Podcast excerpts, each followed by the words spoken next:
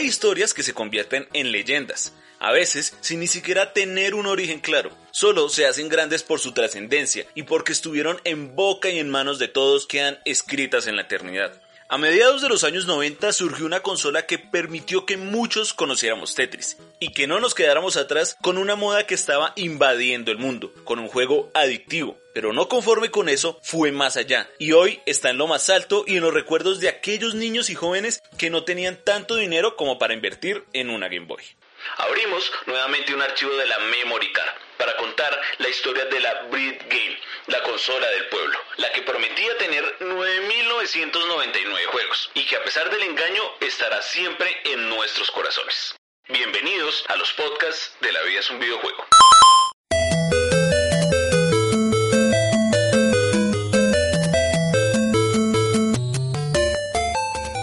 La piratería o las versiones alternas hacen parte de la historia de los videojuegos. Grandes títulos han sido copiados y modificados para llegar a otros públicos y para que sus dueños se peguen del éxito y pues ganen algo de dinero, sobre todo en el siglo pasado. Esto ha permitido que muchos podamos conocer títulos o consolas que con nuestro corto poder adquisitivo quizás nunca lo hubiésemos logrado. No es que estemos de acuerdo con la piratería, pero así es la historia, y las copias, como la Polystation, hacen parte de esta industria que tanto amamos.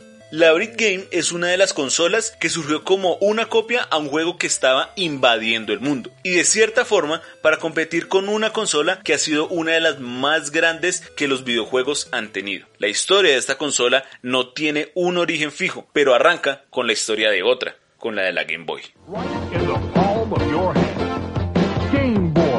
the state-of-the-art compact video game system for portable handheld video action. Nintendo lanzó el 21 de abril de 1989 en Japón la Game Boy, una consola portátil que cambió el mundo, convirtiéndose en la tercera consola más vendida de la historia de la Tierra y sus alrededores. Una cosa loca. Sus inicios fueron muy buenos, consiguiendo en su primer año las más de 2 millones de unidades vendidas. Hablar de ella nos tomaría como dos podcasts más. Así que pasemos a lo que nos incumbe, al 14 de junio de ese mismo año.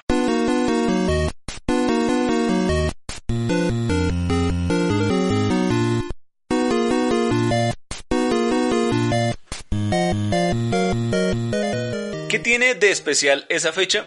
Pues los grandes old school sabrán que ese día se lanzó Tetris, un juego tan adictivo como hoy es Fortnite para los niños rata. La ex Unión Soviética dio su aporte al capitalismo, perdón de paso a todos los comunistas, dándole al mundo este juego de las manos del señor Alexei Pasinov. Gracias a este título, Game Boy se volvió popular. Las personas de esa época que aún no conocían del coronavirus no podían creer que tenían en sus manos algo tan bueno y que además lo podían llevar a todas partes, algo que hoy es lo más de normal.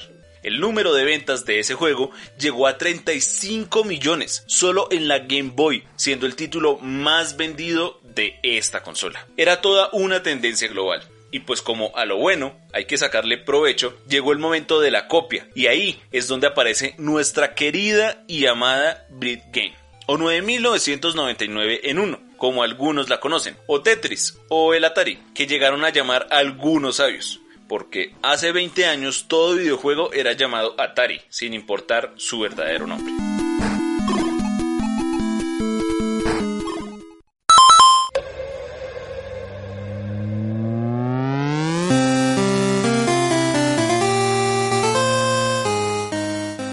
Como ya he dicho anteriormente, el origen de la Brit Game no es muy claro.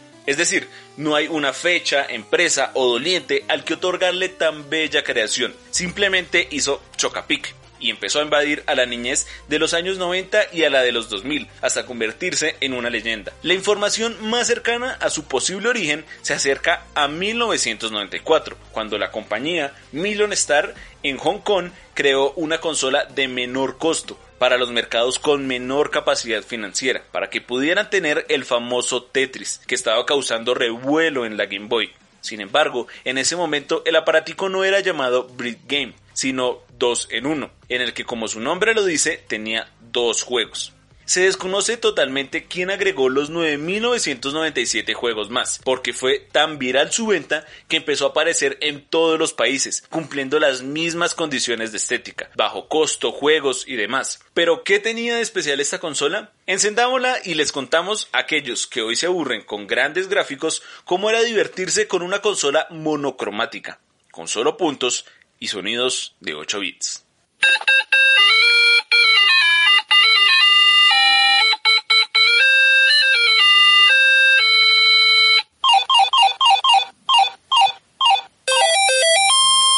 Como su nombre lo dice, Brit Game, este es un juego de ladrillos. Todo se basa en Tetris, que era el juego principal, y sus variantes tenían esa misma estética. Entonces teníamos un juego de carros con solo dos carriles, y su auto debía esquivar a sus rivales con ruedas cuadradas. También había un juego de tanques, uno de los más famosos, en el que enfrentábamos a rivales moviéndonos por la pantalla, algo similar a lo que hacía Battle City, pero en menor escala. Otro juego era Snake, o Culebrita, para ser más terrenales, que creo sobra describirlo y decir lo adictivo que era, porque los escenarios cambiaban y había obstáculos como paredes. Otro juego era el Arcania, en el que teníamos una plataforma y debíamos derrumbar los muros de arriba con una pelota y evitar que ésta se fuera detrás nuestro. Así completábamos más de la veintena de juegos, porque esos mini títulos no tenían nombre y solo estaban identificados por letras de la A a la Z. Y las variantes para completar la falsa promesa de los 9.999 juegos era porque podíamos cambiar la velocidad o ponerle dificultades como las paredes de Culebrita. Así nos engañaron y así disfrutamos. Y pues obvio, así crecimos muchos.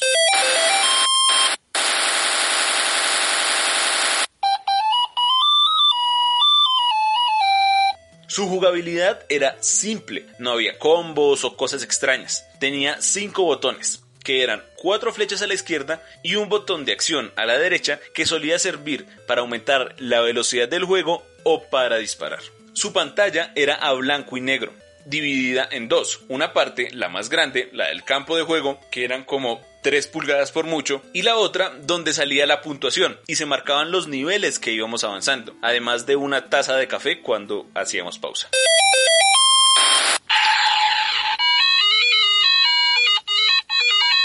Pero además de su jugabilidad, esta consola se hizo famosa porque era muy barata de verdad algo que hoy sería hereje en la industria de los videojuegos. Su costo en Colombia era aproximadamente entre 5 mil o 10 mil pesos, es decir, como 2 o 3 dólares, que hoy es impensado, porque una consola puede valer 100 veces más. Y para que fuera más underground, la Brit Game funcionaba con pilas y pilas AA, las mismas de los controles de televisión que eran eternas y podían durar meses, y de igual forma no costaba nada cambiarlas o quitárselas al control de la sala. Eso sí, cuando empezaban a agotarse, el color de la pantalla bajaba y a veces sonaba raro, un toque delicioso a todos estos recuerdos.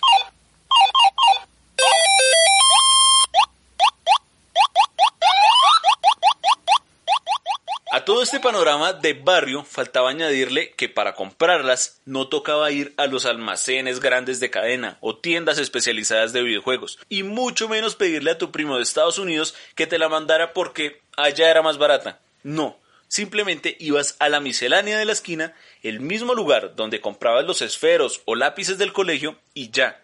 Ahí había muchas unidades. O también las conseguías en estos almacenes de cosas baratas donde todo era a mil pesos. Y ahí estaba. Además, podías escoger los colores, negra, gris, verde, roja, azul, rosada, lo que quieras. Y existía una edición semi-transparente con tonalidades que se veía muy pro.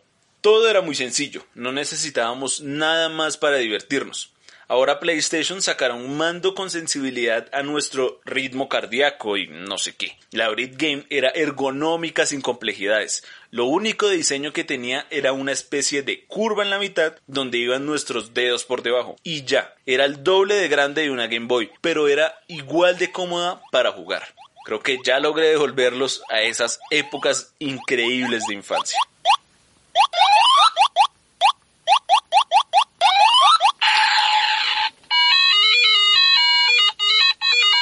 La Brit Game o 9999 en uno es tan mítica que no hay cálculo de cuántas se vendieron. Fue una leyenda para aquellos niños de los años 90 y los 2000. Todos la reconocen y todos saben lo importante que fue. Porque personas como yo nunca tuvimos una Game Boy, pero conocimos el Tetris gracias a la Brit Game. Jugamos carros en circuitos cerrados. También estaba Frog intentando pasar calles mientras los ladrillos se movían. Esta consola se hizo grande por su sencillez, porque llegó a todo el mundo sin causar hype mercantil, sin hacer publicidad o sin vender trailers locos. No, pues sí, nos engañó con sus 9.999 juegos, pero creo que hoy en día nadie tiene una queja de ello, nadie, porque así solo hayamos jugado uno de esos 20 juegos que en realidad tenía, pasamos más de 9.999 horas divirtiéndonos con la consola del pueblo.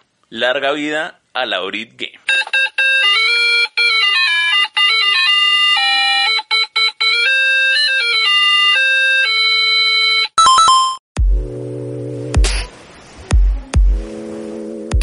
Este fue un capítulo más de la Memory Card, donde tratamos de recordar esos momentos increíbles de infancia con títulos o consolas que marcaron también la industria de los videojuegos. Saben que pueden escuchar todos los podcasts a través de Spotify, iTunes, Deezer e ebooks y ahora también en YouTube. Además de seguir todas nuestras redes sociales en Twitter, Facebook e Instagram como La Vida es un videojuego y leer todos nuestros artículos en lavidaesunvideojuego.com. Ya saben, nunca dejen de jugar.